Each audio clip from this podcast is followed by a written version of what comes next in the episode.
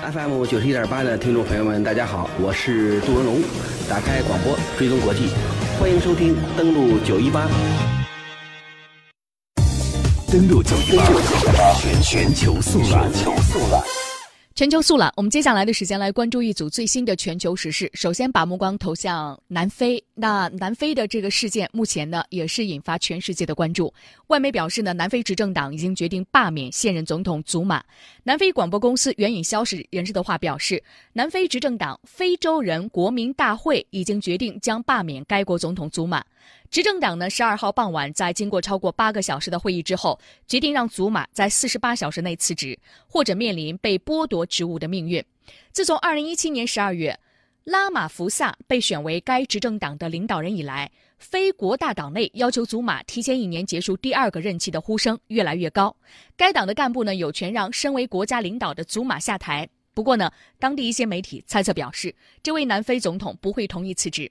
祖马从2007年起开始领导非国大，2009年以来一直担任南非总统。最近几周，他承受的压力也越来越大。不过呢，在党内和南非的许多地方，祖马仍然拥有不少支持者。而就在八号，南非政府曾经发表声明，对媒体有关非国大国家执行委员会召开会议，迫使总统祖马接受辞职的报道进行了澄清，称有关报道是失实，并且是毫无根据的。那当地媒体表示呢，南非执政党呢要求祖马辞职四十八个小时内的这个情况呢，也是做了相关的报道。目前呢，尚无法和非国大的官员以及祖马的发言人就此事取得联系。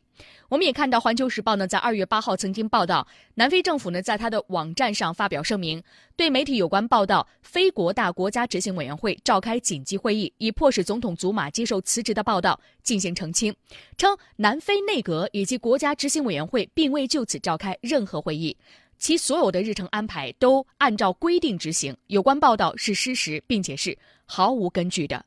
现在这个情况呢？祖马的发言人没有给出最新的消息，相关的官员也没有办法联系上，所以我们只能够等待进一步的消息。所以我们看到呢，在非洲接连，如果说南非这一次呢，祖马提前下台的话呢，接连有两个国家出现了类似于政变这样的一个事情，究竟后续如何？我们继续带来报道。接下来的时间，我们来关注其他方面。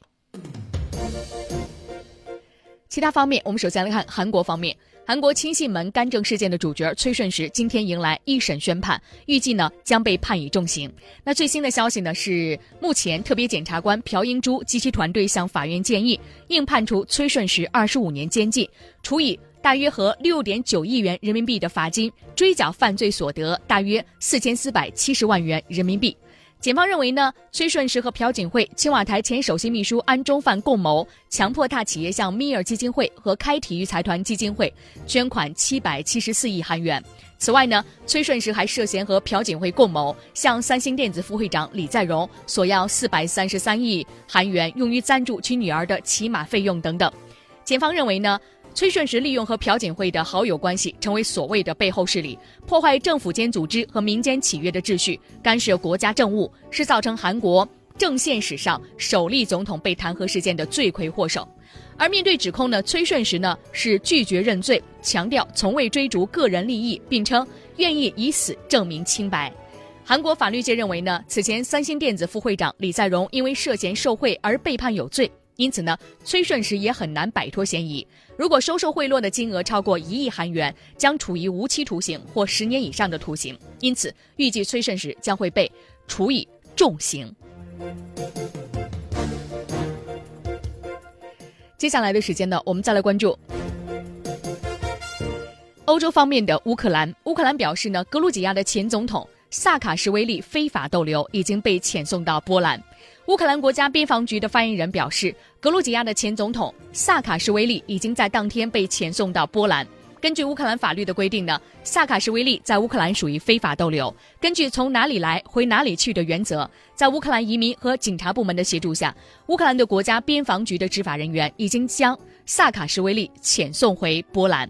萨卡什维利的追随者企图抗拒执法，而军警采取了相应的行动，控制了局面。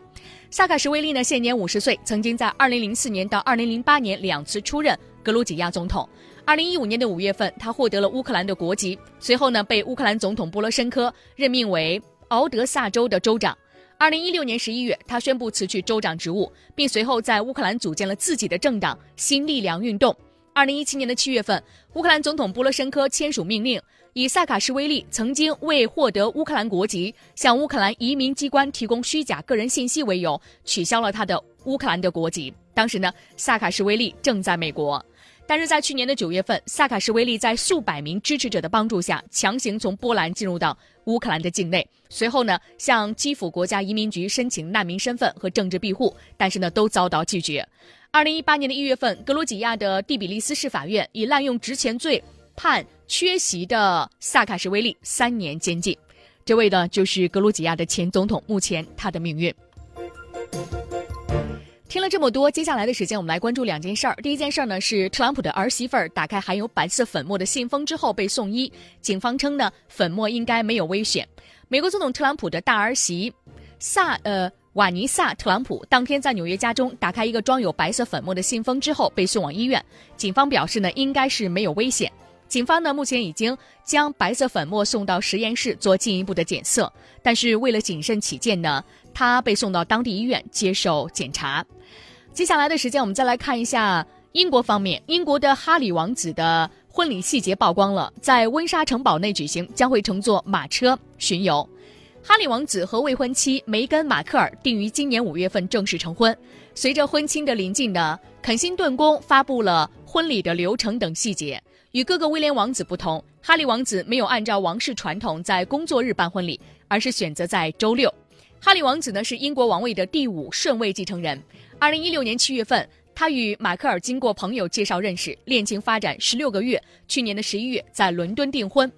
伦敦的肯辛顿宫发表声明说，哈里王子与马克尔公布订婚的消息之后，收到很多祝福，两人极为感激。婚礼定在五月十九号，星期六，与王室传统有些不同。通常情况下呢，王室成员的婚礼都选择在工作日，比如说威廉王子呢，当年是选择在四月十九号周五结婚，婚礼上午十一点开始。